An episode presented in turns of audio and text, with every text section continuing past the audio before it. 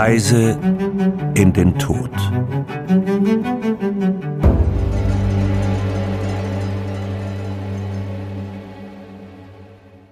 Hola, das ist wieder Reise in den Tod mit Paulina Kraser und Laura Wohlers. Wir sind Journalistinnen und wie die meisten von euch wahrscheinlich schon wissen, beschäftigen wir uns normalerweise mit wahren Verbrechen aus Deutschland. In diesem Podcast hier verlassen wir aber auch mal unsere Heimat. Wir nehmen euch hier mit auf eine Reise in den Tod und erzählen euch in diesem Podcast hier von Kriminalfällen, die auf Reisen oder im Urlaub passieren. Diesmal geht's nach Mallorca und für viele steht Malle ja für Partyurlaub und Ballermann. Ne? Hm. Für mich nicht. Für mich ist Mallorca einer der schönsten Inseln und auch schönsten Reiseziele in Europa. Und auch deine Liebesinsel. Da wurdest du ja vermählt. Richtig. Ich finde es sogar so toll, dass ich mich dafür entschieden habe, dort zu heiraten. Ja, das sagt einiges aus, ja. Ich habe so ein bisschen beides von der Insel mitgenommen, weil als Teenager war ich auch schon mal da und war auch auf dem Ballermann und in der, wie heißt das, Schinkenstraße? Schinken, ne? Schinkenstraße, ne? ja. Ja. Und habe da auch schlimme Getränke aus schlimmen Behältern getrunken.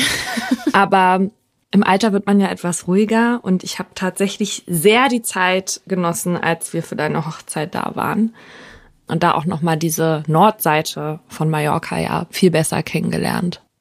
Genau, die ich auch viel schöner finde, irgendwie viel, ja, so romantisch, authentischer, halt so in den Bergen, irgendwie Soyer, Deja, Valdemossa und das ist dann halt wirklich so kleine, süße Häuser und Gässchen und ich weiß nicht, mir gefällt es auch einfach besser, diese ich mag halt lieber auch so Steinstrände und Steilküsten, als jetzt auf mhm. der anderen Seite diese breiten Sandstrände, mhm. wo dann einer neben dem anderen liegt. Und natürlich ist das schöner für die Füße da in dem Sand, aber ich würde immer die andere Seite wählen.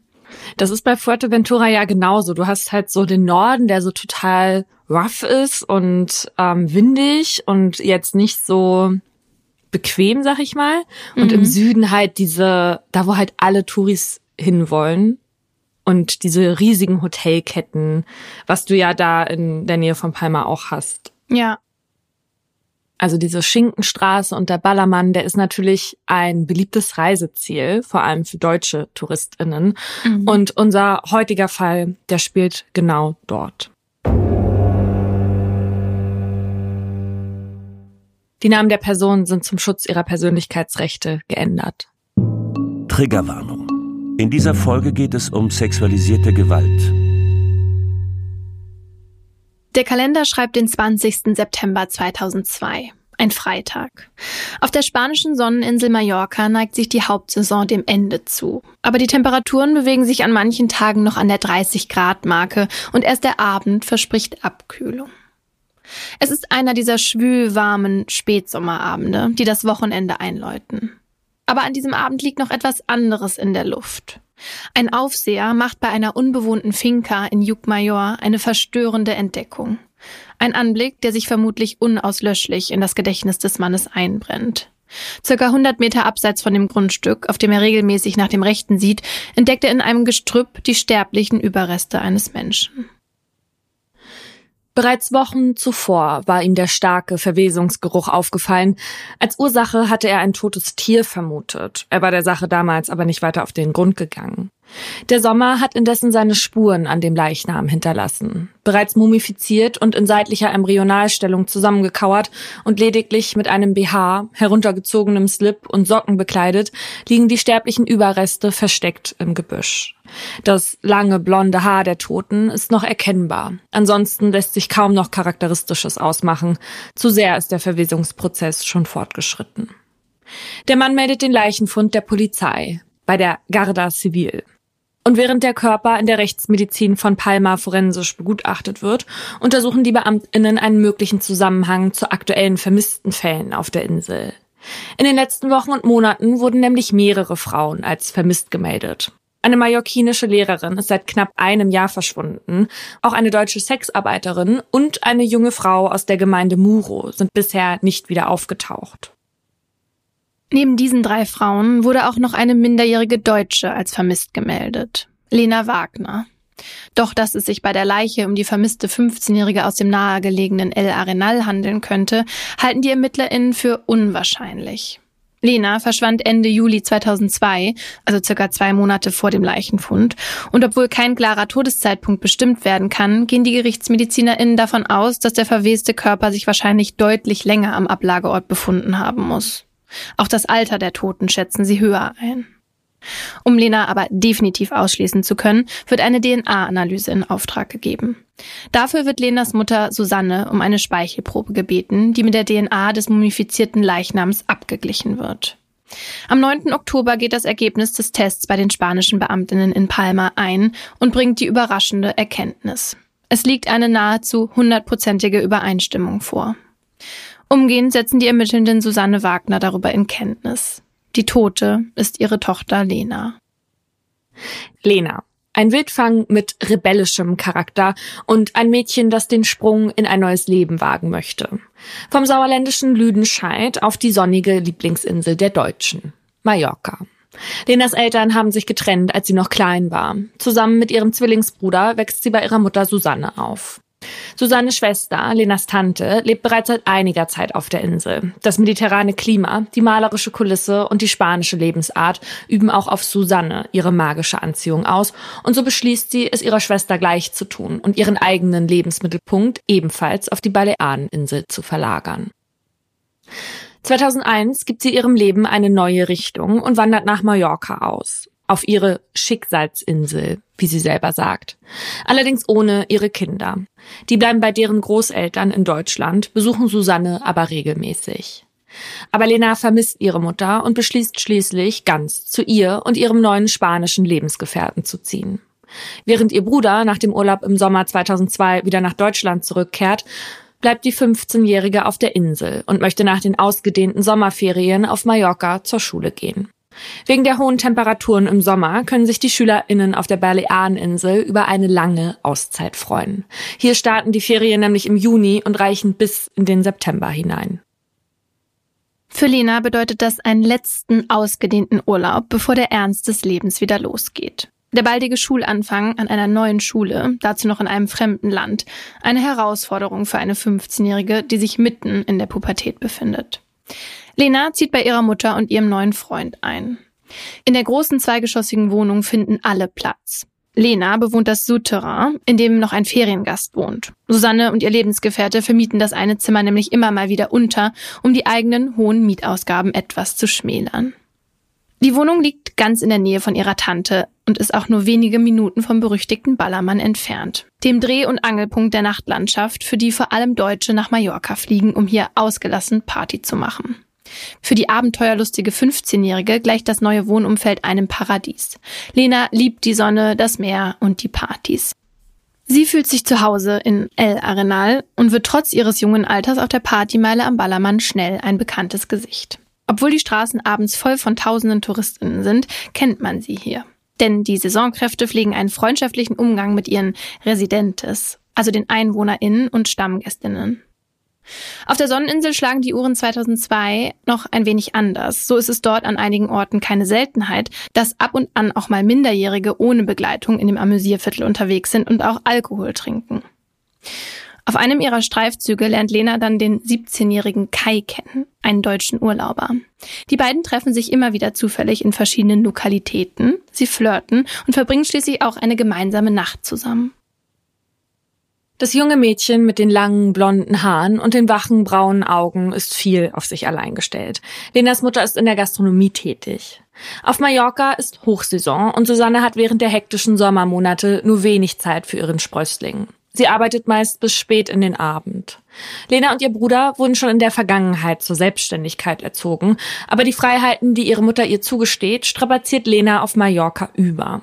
Sie trinkt Alkohol, ist oft bis in die frühen Morgenstunden unterwegs und schläft dann bis in den Nachmittag hinein. Manchmal übernachtet sie nach einer durchfeierten Nacht auch bei Bekannten gegen den Willen ihrer Mutter Susanne, die oft nicht weiß, mit wem ihre Tochter unterwegs ist. Zwischen den beiden kommt es daher regelmäßig zu hitzigen Diskussionen. Susanne versucht ihrem Kind Grenzen zu setzen, steht dem rebellischen Teenager aber oft machtlos gegenüber. Auch Susannes spanischer Lebensgefährte hat Probleme mit Lenas aufsässiger Art. Das Verhältnis zwischen den beiden ist angespannt. Er empfindet das Verhalten der Stieftochter als Zumutung, hält sich aber zurück, wenn Mutter und Tochter lautstark in der gemeinsamen Wohnung streiten. Auch wenn die Beziehung zwischen Mutter und Tochter immer mal wieder angespannt ist, die letzten Stunden, die Susanne und Lena zusammen verbringen, beschreibt die Mutter als harmonisch. In der TV-Doku Tatort Ausland erinnert sich Susanne Wagner später an den 31. Juli 2002 zurück. Ein normaler Tag eigentlich, ein ganz normaler Tag, sehr lebendig, das typische Familienleben. Es war ein schöner Tag. Lena leistet an diesem Tag erfolgreiche Überzeugungsarbeit bei ihrer Mutter. Sie erzählt ihr, dass sie abends zusammen mit zwei Freundinnen auf die Abschiedsparty einer holländischen Bekannten gehen will, die am nächsten Tag abreisen würde. Susanne kennt die Freundinnen nicht, gibt aber schließlich ihr Einverständnis und verabschiedet ihr Mädchen mittags in der Erwartung, dass Lena, wie schon so viele Male zuvor, irgendwann in den Abendstunden wieder zurück sein und müde ins Bett fallen würde. Lenas tatsächliche Abendgestaltung sieht allerdings anders aus als das, was sie ihrer Mutter erzählt hat. Sie macht heimlich einen Streifzug durch die Bars und Diskotheken am Ballermann. Am nächsten Tag findet Susanne die kleine schwarze Umhängetasche von Lena im Flur, die sie abends mit zum Feiern hatte. Eigentlich ein Hinweis darauf, dass sie nach der vermeintlichen Abschiedsparty wieder nach Hause gekommen ist, doch in ihrem Zimmer und auch sonst überall fehlt von ihr jede Spur. Auch bei ihrer Tante meldet sie sich nicht. Das Handy ist abgeschaltet. Susanne fragt bei Freundinnen und Bekannten nach. Sie klappert die Lokale in der Umgebung ab und sucht nach ihrer Tochter. Womöglich ist Lena irgendwo versackt aber die 15-Jährige ist wie vom Erdboden verschluckt. Nach zwei Tagen bringt die Tante dann darauf, eine Vermisstenmeldung aufzugeben. Ein vermisstes Mädchen während der Hochsaison ausfindig zu machen, ist für die Garda Civil ein nahezu unmögliches Unterfangen. El Arenal gleicht in den Sommermonaten einem einzigen unüberschaubaren Erwachsenenspielplatz. Obwohl von den Behörden umgehend Suchmaßnahmen eingeleitet werden, wird Susanne auch selbst aktiv. Als ihre Verzweiflung wächst, wendet sie sich über das Fernsehen direkt an ihre Tochter und bittet diese, zurück nach Hause zu kommen. Susanne verteilt Handzettel an Passantinnen und hängt Suchaufrufe aus, die das Bild ihrer Tochter zeigen. Auch das deutschsprachige Inselradio berichtet regelmäßig über den vermissten Fall und bittet Zuhörende um Hinweise. Die Suche nach dem Mädchen und möglichen Kontaktpersonen gestaltet sich unter den Umständen als äußerst schwierig. Im Jahr 2002 sind circa neun Millionen UrlauberInnen auf der Insel unterwegs, die die Lage in El Arenal unüberschaubar machen. Zu dieser Zeit werden die Gastronomiebetriebe seitens der Behörden kaum reglementiert und auf der Partymeile kann praktisch rund um die Uhr exzessiv gefeiert werden. Das ist heute anders. Die spanische Regierung hat Anfang 2021 im Eilverfahren einen Gesetzesbeschluss zur Bekämpfung von Alkoholexzessen in bestimmten Tourismusgebieten verabschiedet, das das proaktive Werben und den Verkauf von Alkohol in bestimmten Regionen, unter anderem am Ballermann, und Alkoholflatrates verbietet. Die InselbewohnerInnen sind damit ein Vorreiter im Kampf gegen den sogenannten Overtourism, also dem Übertourismus, und stellen Benimmregeln für UrlauberInnen und GastronomInnen auf.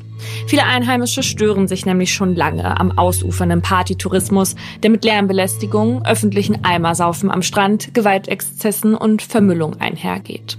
Der Gesetzesbeschluss soll einen nachhaltigen Tourismus fördern. Die neue Agenda setzt auf einen respektvollen Umgang, sowohl was das Umweltbewusstsein als auch die Rücksichtnahme auf die anderen Urlauberinnen und Inselbewohnerinnen angeht. Diese Agenda verbietet es Touristinnen zudem von Balkon zu Balkon zu klettern oder vom Balkon in den Pool zu springen.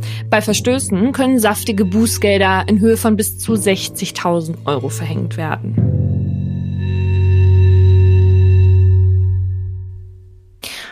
Voll schade, dass man jetzt nicht mehr von einem Balkon zum anderen das hast du immer das gemacht. Das wollte ich ne? jetzt eigentlich demnächst mal machen und auch von oben in den Pool springen. Von oben? Ja, nicht von unten. Von ganz oben vom allerhöchsten Stockwerk. Also ich habe tatsächlich mehrere Videos natürlich im Internet damals gesehen, als das ja so eine Art Sport schon war mhm. unter den TouristInnen. Und wirklich, es ist saugefährlich und dabei sind ja auch wirklich viele schlimme Unfälle passiert. Ja, Und ganz ehrlich, also ich finde das genau richtig, da diese ganzen Regeln aufzustellen, weil stell dir mal vor, du wohnst da und dann kommen jedes Jahr Tausende komplett Besoffene, benehmen sich wie Sau, kotzen irgendwo hin oder pinkeln irgendwo hin, machen Sachen kaputt und hauen dann einfach wieder ab und du stehst da und wohnst da, kannst nicht mal normal tagsüber über die Promenade gehen. Hm. Ne? Also, als ich da vor ein paar Jahren war, wegen dem Beitrag, den ich gedreht habe, fand ich das sogar noch schlimm, ja. Also, da lagen dann schon mittags die Alkoholleichen rum. Ja, also genau, dass das schlimm ist, ist gar keine Frage. Ich glaube aber, dass das natürlich auch für die spanische Regierung ein bisschen so ein Drahtseilakt ist, weil man so natürlich ja auch TouristInnen vergraulen könnte und davon lebt Mallorca ja nun mal. Mhm. Ja. Aber diese ganzen Verbote, die gibt es 2002 noch nicht. Bei der Suche nach ihrer Tochter wird Susanne von ihrer Schwester, ihrem Freund und von Bekannten unterstützt. Auch ihr Untermieter steht ihr in dieser schwierigen Zeit zur Seite. Ob Lena das Opfer eines Verbrechens wurde, ist zu diesem Zeitpunkt noch unklar. Eine Unfalltheorie steht im Raum. Sie könnte verunglückt oder im Meer ertrunken sein. Auch dass sie abgehauen ist, kann nicht ausgeschlossen werden. Immerhin hatte Lena einen starken Freiheitsdrang. Sie könnte sich irgendwo auf der Insel aufhalten oder dem deutschen Urlauber heimlich nachgereist sein, in den sie sich vor kurzem verliebt hatte. Eine vage Hoffnung. Doch nachdem der 17-jährige Kai in Deutschland ausfindig gemacht werden kann, gibt der an, ohne Lena abgereist zu sein. Die Fahndung wird jetzt erweitert. An Land und zu Wasser wird nach der 15-Jährigen gesucht. Hubschrauber fliegen die Küste rund um Palma ab, Polizeiboote und TaucherInnen werden zu Wasser gelassen, aber es wird kein Leichnam gefunden. Susanne sucht in der eigenen Wohnung nach möglichen Hinweisen, wo ihre Tochter geblieben sein könnte. Und sie wird fündig. In Lenas Zimmer entdeckt sie eine Kamera mit einem eingelegten Film, den sie sofort entwickeln lässt. Die Aufnahmen sind am Abend des Verschwindens entstanden und dokumentieren die letzten Stunden des Mädchens. Die Bilder zeigen, mit welchen Personen die Schülerin unterwegs war und welche Bars und Diskos sie besucht hat.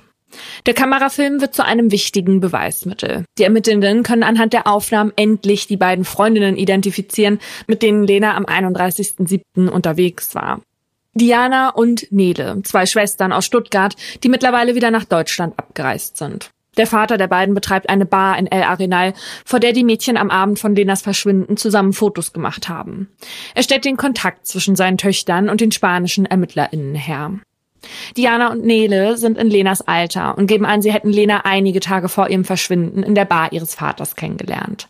Die drei hätten sich schnell angefreundet und sich in den Folgetagen regelmäßig getroffen. Mithilfe der Aussagen der beiden Mädchen und den Fotos lässt sich Lenas letzter Tag endlich rekonstruieren. Die drei Mädchen verbringen den Nachmittag zusammen am Strand. Hier entstehen auch die ersten Fotos. Lena knipst drauf los und es entstehen Momentaufnahmen, die das Meer zeigen. Die Köpfe der Badenden ragen aus dem türkisblauen Wasser. In weiter Ferne dümpelt ein kleines Segelboot vor sich hin. Ein Sonnenanbeter auf einer knallroten Luftmatratze treibt von links ins Bild. Am Abend wollen die Mädels durch verschiedene Bars und Discos auf der Partymeile von El Arenal streifen. Lena will sich dafür noch aufhübschen und leiht sich Kleidung von Nele und Diana. Ein Schnappschuss zeigt sie in der Wohnung der beiden und zu späterer Stunde dann vor der Bar, die der Vater der Stuttgarterin betreibt. Lena steht neben einem der Mädchen, die beiden lächeln in die Kamera. Lena trägt einen hellblauen Jeansrock, ein beige-graues Shirt mit leuchtend rotem Aufdruck Motherfucker und Turnschuhe. Auf dem Bild erkennt man auch ihre schwarze kleine Umhängetasche. Gegen 21 Uhr zieht das Dreiergespann weiter. Lena möchte in einer nahegelegenen Diskothek vorbeischauen, in der ein DJ auflegt, den sie flüchtig kennt. Ihre beiden Begleiterinnen fühlen sich im Laufe des Abends mehr und mehr vernachlässigt. Lena unterhält sich so angeregt mit dem DJ, dass Diana und Nele gegen 24 Uhr beschließen, den Heimweg anzutreten. Lena sagt den beiden, dass sie noch etwas bleiben wolle, und so verweilt sie alleine mit ihrer Bekanntschaft in der Disco. Die Ermittelnden können Zeuginnen ausfindig machen, die das Mädchen später in der Begleitung eines 19-jährigen Deutschen gesehen haben. Einer der letzten Schnappschüsse zeigt Lena mit diesem Mann Arm in Arm. Der Fremde wird schnell ermittelt. Er ist ein Mitarbeiter der Diskothek und gibt an, er habe Lena angeboten, sie nach dem Ende seiner Schicht mit dem Auto nach Hause zu bringen. Gegen 1.30 Uhr hätten sie die Örtlichkeiten zusammen verlassen. Er habe die 15-Jährige dann bis zu ihrer Wohnung gefahren und noch gesehen, wie sie zur Wohnungstür gegangen sei. Die Beamtinnen schenken seine Aussage Glauben. Die Kamera, die Lenas Mutter in der Wohnung gefunden hat, ist ein Beweis dafür, dass das Mädchen nach ihrer Partytour zumindest kurzzeitig wieder zu Hause gewesen sein muss. Auch die Kleidungsstücke und die Umhängetasche, die Lena an diesem Abend bei sich hatte, werden in der Wohnung gefunden. Aber was passierte danach? Wieso war Lena offenbar sicher zu Hause angekommen und danach verschwunden? Mittlerweile sind sechs Wochen vergangen, seitdem Lena das letzte Mal gesehen wurde. Und dann, am 20. September 2002, die Entdeckung. Ein Mann findet in der Nähe einer verlassenen Finca die stark verweste Leiche. Lenas Leiche, wie die DNA-Analyse später ergibt. Der vermissten Fall wird jetzt zum Kriminalfall und eine Mordkommission wird eingerichtet. Ins Fadenkreuz der ErmittlerInnen gerät Lenas letzter bestätigter Kontakt. Der junge Mann, der sie am Abend ihres Verschwindens nach Hause gebracht hat. Dieser aber versichert, dass er Lena am Abend vor der Wohnung verabschiedet habe. Tatsächlich scheint es auch den Ermittelnden unwahrscheinlich, dass Lena in die Wohnung ging, sich danach umzog, ihre Kleidung von dem Abend hatte man ja in der Wohnung gefunden, und dann wieder zu dem Mann ins Auto gestiegen ist. Vielmehr denken sie, dass Lenas Kleidung ein Indiz dafür sei, dass sich das Verbrechen nach ihrer Rückkehr in der Wohnung ereignet haben muss. Ausgehend von dieser Vermutung finden erneut Befragungen in Lenas Umfeld statt. Dabei finden die Beamtinnen heraus, dass es innerhalb der Familie Spannungen gab und Susannes neuer Lebensgefährte nicht immer besonders gut mit Lena zurechtkam. Daraufhin wird eine Telefonüberwachung veranlasst und er nochmal genauer unter die Lupe genommen. Mit dem Ergebnis, dass er für das Verbrechen offenbar nicht in Betracht kommt. Zum Tatzeitraum war er mit Lenas Mutter unterwegs. Dass es noch einen weiteren Mann gibt, der allein aufgrund der Wohnsituation ganz nah an der 15-Jährigen dran war, erfahren die KriminalistInnen erst spät. Zu spät. Erst als Lenas Tante Anfang Dezember, gut zwei Monate nach dem Auffinden des Leichnams, erneut zu möglichen Kontaktpersonen befragt wird, erwähnt diese den unscheinbaren deutschen Untermieter, der zusammen mit der Schülerin das Souterrain der zweigeschossigen Wohnung bewohnt hatte. Thomas Ehlert. Seit Juni 2002 hat dieser als Untermieter in Susannes Wohnung gelebt und sich den Wohn- und Essbereich und das Badezimmer mit Lena geteilt. Der stämmige Mann stammt aus Wuppertal, wo er als Hausmeister an einer Schule tätig war. Nach der Aussage der Tante wird Lenas Mutter Susanne ausgiebig zu ihrem Untermieter befragt. Sie beschreibt ihn als angenehm und hilfsbereit. Er habe immer wieder kleine Reparaturarbeiten übernommen und man habe einen freundschaftlichen Kontakt gepflegt. Bei seinem Einzug habe er von einem Hirntumor gesprochen. Er habe nur noch wenige Monate zu leben und verfüge nur über begrenzte finanzielle Mittel. Susanne sagt, sie hatte Mitleid mit dem Mann und ein Zimmer im Souterrain an ihn untervermietet, ohne ihren eigenen Vermieter darüber in Kenntnis zu setzen. Er sei immer freundlich gewesen. Bei ihrer ersten Vernehmung habe sie gar nicht daran gedacht, ihn zur Sprache zu bringen. Im Zuge der weiteren Befragung erzählt Susanne, dass sich ihr Untermieter nicht mehr auf der Insel befindet. Er habe sich anfangs noch an der Suche nach Lena beteiligt, sei dann aber zwei Wochen nach ihrem Verschwinden abgereist. Er sei mit der Fähre aufs spanische Festland gefahren und wollte von dort aus weiter nach Wuppertal. Die spanischen Ermittlenden haben jetzt einen neuen Namen und einen Tatverdächtigen. Und ein Abgleich mit der polizeilichen Datenbank in Deutschland lässt vermuten, dass sie der richtigen Spur folgen. Der freundliche Untermieter ist vorbestraft und wird in Deutschland per Haftbefehl gesucht. Eine Haftstrafe wegen Betrugs und Unterschlagung hat er nicht vollends abgesessen, sondern sich während eines Hafturlaubs nach Spanien abgesetzt.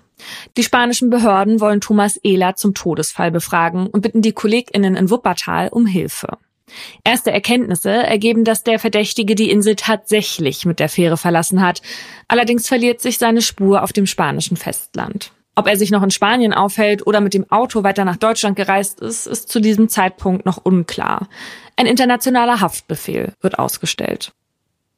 Fast drei Monate später kommt den Ermittelnden dann Kommissar Zufall zur Hilfe. In der Nähe von Wuppertal nimmt eine Kfz-Werkstatt einen Auftrag entgegen. Ein Kunde möchte einen Transporter umlackieren lassen und im hinteren Ladebereich eine Vorrichtung für eine Matratze einbauen lassen. Die Fenster im Fahrgastraum sollen von innen verdunkelt werden. So ein Schwein. nee, ist wirklich, also als ich das gelesen habe, ich dachte, das kann ja wohl nicht sein, ja. Warum? Hä? Wenn er da schlafen möchte? Ja. Hallo? Mhm. ziemlich hell sonst da drin. Alles klar.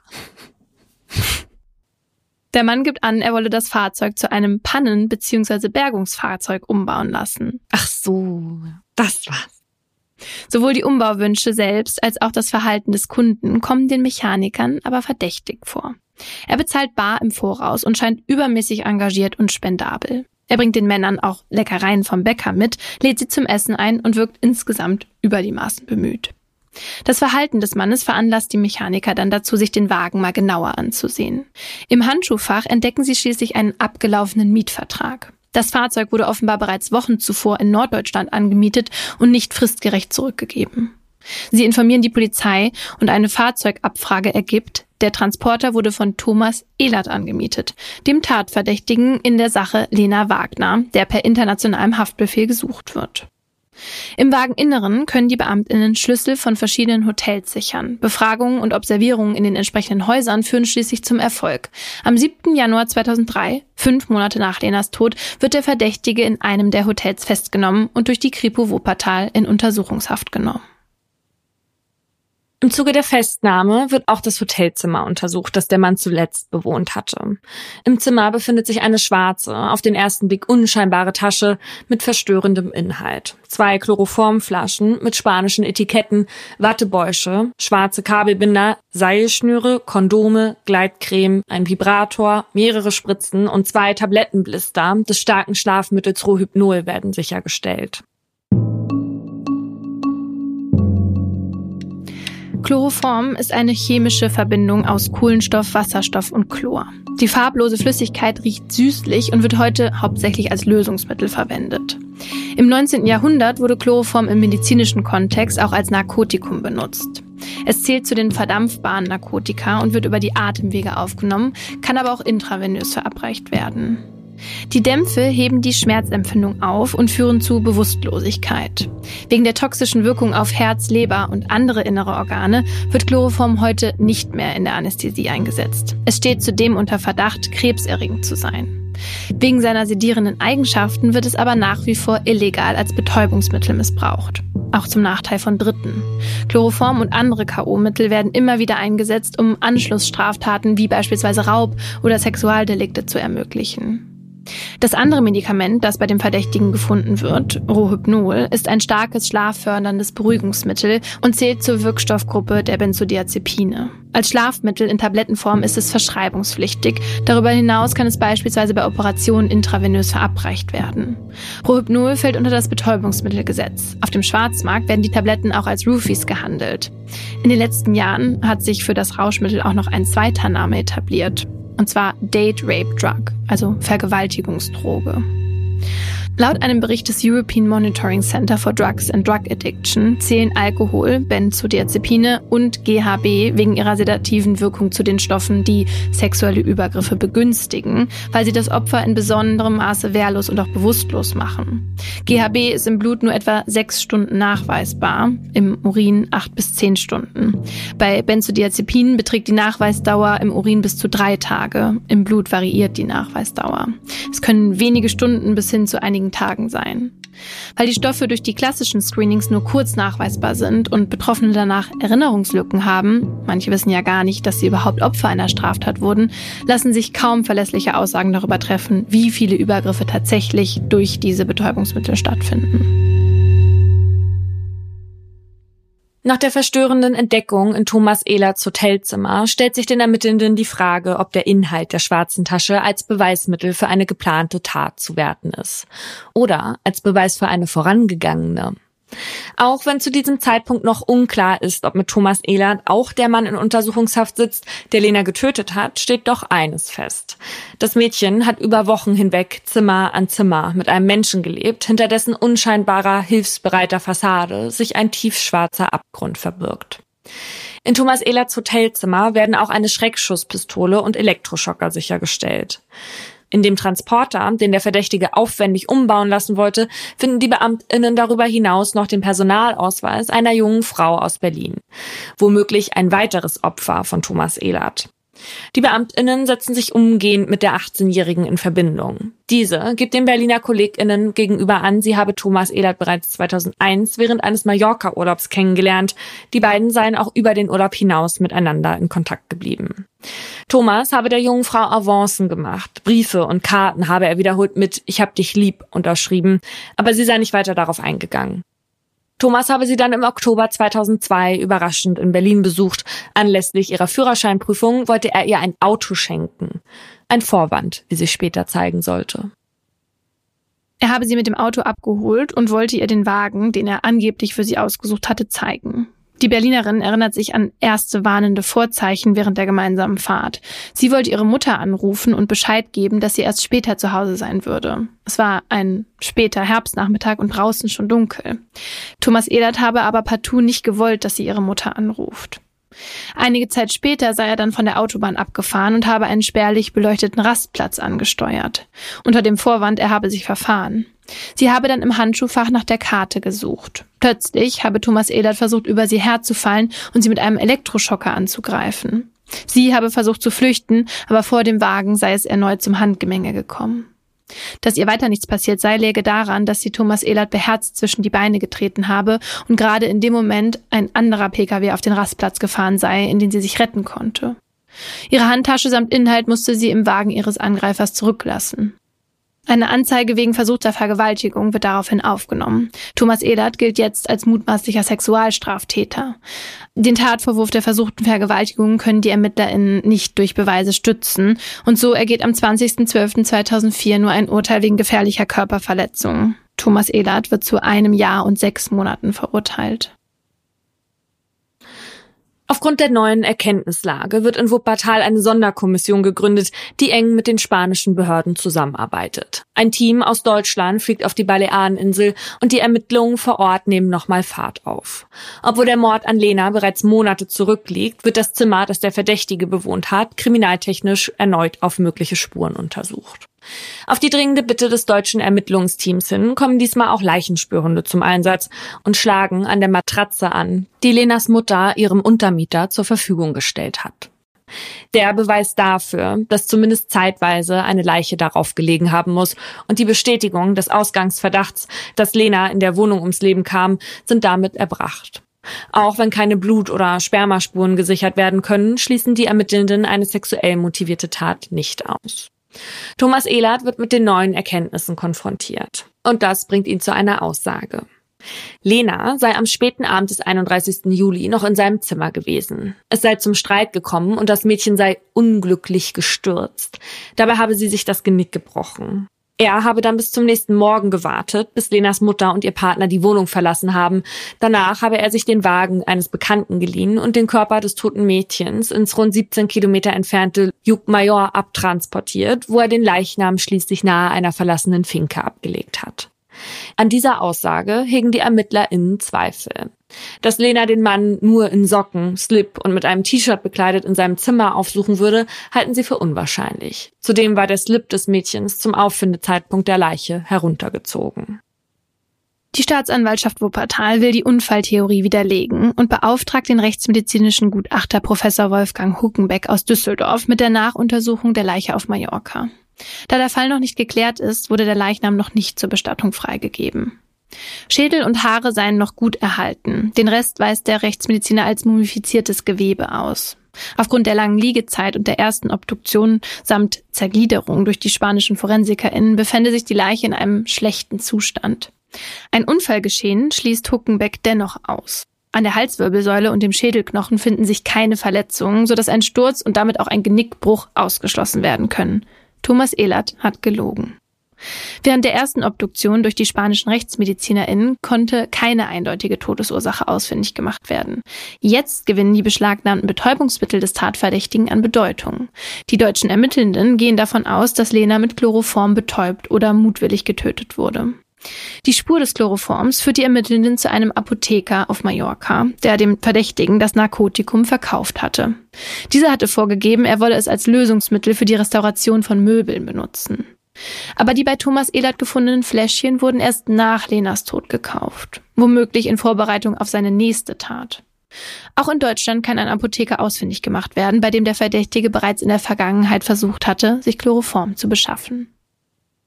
Um nachzuweisen, dass der 15-Jährigen das Mittel verabreicht wurde, wird im Institut für Rechtsmedizin in Düsseldorf eine toxikologische Untersuchung auf das Anästhetikum in Auftrag gegeben. Alle noch vorhandenen Organe werden von der spanischen Rechtsmedizin nach Deutschland überstellt. Die Asservate sind in einem schlechten Zustand, aber der Umgang der spanischen RechtsmedizinerInnen macht den Befund der deutschen ToxikologInnen erst möglich. Die Organe wurden nämlich in Plastikgefäßen unsachgemäß zusammengedrückt. In Kombination mit dem luftdichten Verschluss konnte das Chloroform so nicht entweichen. Nach langer, intensiver Laborarbeit gelingt den ToxikologInnen der Durchbruch. Mithilfe eines Massenspektrometers können sie Molekülmuster nachweisen, die identisch mit der Chloroformstruktur sind. Ein klarer Beweis dafür, dass Lena mit dem Betäubungsmittel in Berührung gekommen sein muss. Der toxikologische Gutachter fliegt nach Spanien, um sich in den Laboren, in denen mit Asservaten gearbeitet wurde, einen Eindruck vom Handling der KollegInnen mit dem Chloroform zu machen. Eine mögliche Verunreinigung der Asservate post mortem schließt er nach seinem Besuch aus. Lena muss das Gift irgendwie anders bekommen haben. Damit wird die Indizienkette zur Beweiskette. Die Tat ist jetzt rekonstruierbar.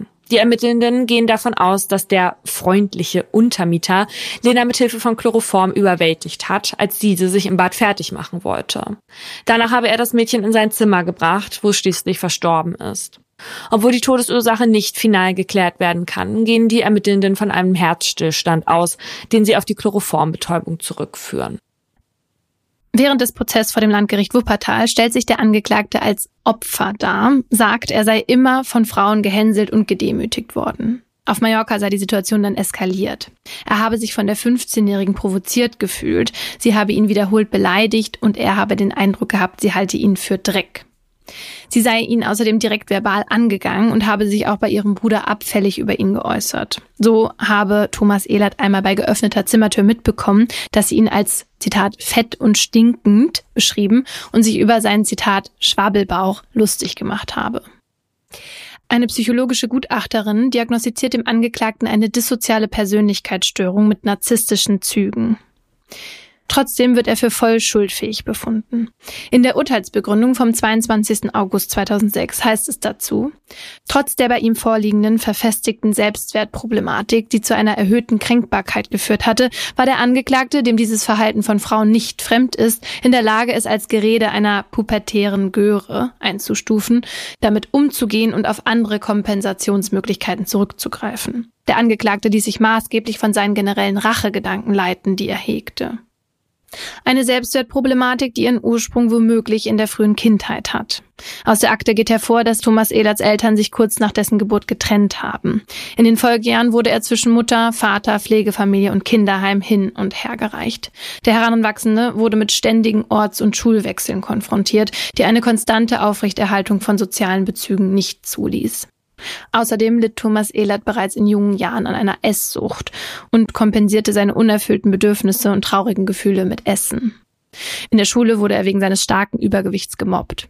Auch das Verhältnis zur Mutter wird von Ehlert als problematisch beschrieben. Die Mutter habe ihn bei geringsten Verfehlungen streng sanktioniert. Sie sei seinen kindlichen Bedürfnissen nicht nachgekommen und habe ihm kaum Zuwendung geschenkt.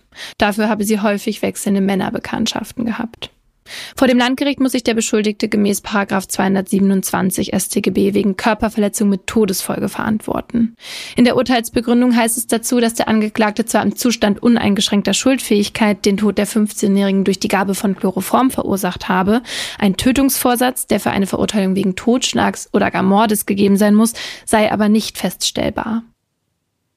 Vielmehr hätten der Besitz des Chloroforms und der Gedanke daran, die Substanz gegen ein ahnungsloses Opfer einzusetzen und dieses im Zustand der Bewusstlosigkeit zu beherrschen, dem Angeklagten das Gefühl von Macht gegeben.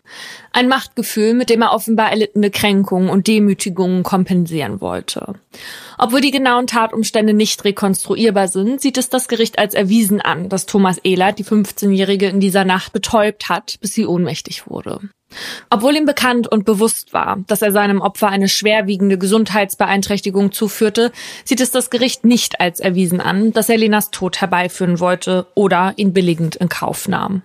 Auch wenn aufgrund seiner Vorgeschichte eine sexuell motivierte Tat nahe liegt. Ein Missbrauch oder die Missbrauchsabsicht konnten Thomas Ehlert im Fall von Lena nicht nachgewiesen werden. Die Sachverständigen gehen davon aus, dass Thomas aufgrund seiner devianten Persönlichkeitsprägung bereits das Beherrschen seines Opfers Genugtuung verschaffte.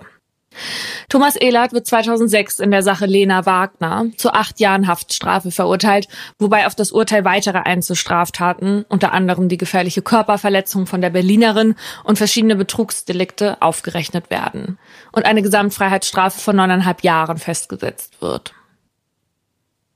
Der Leiter des deutschen Ermittlungsteams findet in der RTL-TV-Dokumentation, die dem Fall Lena nachspürt, deutliche Worte. Das ist schon sehr frustrierend und unbefriedigend. Wir sind in der Mordkommission der Meinung, dass das eine tickende Zeitbombe ist. Wir wollen es nicht hoffen, wäre natürlich schöner, wenn wir uns irren. Er hat sein Urteil bekommen und wenn er das abgesessen hat, ist er ein freier Mann. Thomas Ehlert, der freundliche Untermieter, ist mittlerweile wieder ein freier Mann und lebt irgendwo sein Leben. Ein Leben, das Lena nicht vergönnt war. Sie hat ihre letzte Ruhe da gefunden, wo sie eigentlich leben wollte, auf der Sonneninsel Mallorca.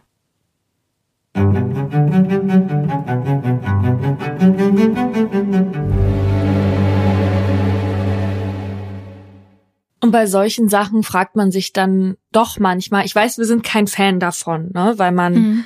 auch eine ähm, Resozialisierung natürlich möchte für Leute, die Straftaten begangen haben, aber also dass dieser Mensch irgendwo rumrennt und keiner eine Ahnung hat, was der in seinem Leben gemacht hat und dass der für den Tod eines 15-jährigen Mädchens verantwortlich ist, finde ich wirklich erschreckend. Ne? Also in den USA gibt es ja dieses System, dass man StraftäterInnen in der Nachbarschaft irgendwie mhm. im Internet nachgucken kann. Das ist natürlich auch nicht richtig. Aber in so einem Fall kann man natürlich nur hoffen, gerade wenn er offenbar ja mehrere solcher Taten begehen wollte noch und auch ja. schon hatte, dass er sich da wirklich geändert hat. Ja, das ist es ja eben, weil sie haben ihn ja sozusagen gestoppt, offenbar, ne, weil er mhm. ja diese Tasche hatte mit diesen ganzen Utensilien, dann diesen Van ausbauen wollte, was ja ganz große Red Flags sind. Weil wozu wollte der da die Matratze drin haben und schön dunkel alles machen und wozu hat er das ganze Chloroform gebraucht? Bist also, du jetzt auch der Überzeugung, dass er nicht nur schlafen wollte ja. Ich wollte das da noch nicht sagen, weil es war ja noch nicht ganz klar, dass dieser Van von diesem Typ. ähm, ja, aber deswegen, ja, man weiß nicht, was neun Jahre am Ende sagst du Die ja, er wahrscheinlich nicht abgesessen ja. haben wird, ja. Mhm. Genau. Bewirken können. Aber ja, ich ich habe auch Angst und bin ehrlich gesagt froh, dass ich momentan nicht in Deutschland oder in der Nähe von Wuppertal lebe. Ich kann mir aber schon vorstellen, dass man in seiner Umgebung zumindest weiß, wer er ist und was er gemacht hat. Ja? In Wuppertal. Mhm. Ja. Aber nach Wuppertal, finde ich, muss man eh nicht.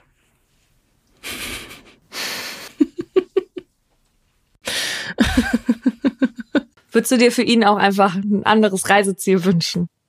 Nee, ich meine, nein, nein, nein, er kann ja bleiben. Ich meine, wir müssen da ja eh nicht hin. Nein, er alleine. Nein, okay. Nein. Ich werde ganz Wuppertal. genau. Das war Reise in den Tod. Eine Produktion von Podimo mit Laura Wohlers und Paulina Krasser.